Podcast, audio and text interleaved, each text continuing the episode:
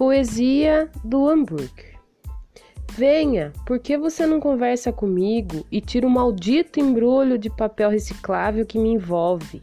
E olha o delicioso hambúrguer com um molho que tenta te dar a impressão que é uma suculenta carne feita por um chefe.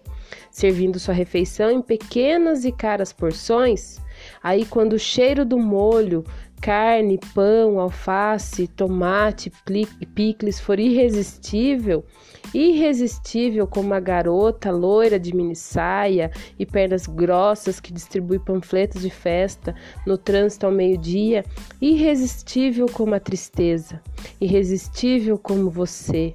Esqueça de você por um instante e me dê uma mordida. Arranque o pedaço e julgue se é bom. Só por você, por favor, Tire o picles, o picles é horrível.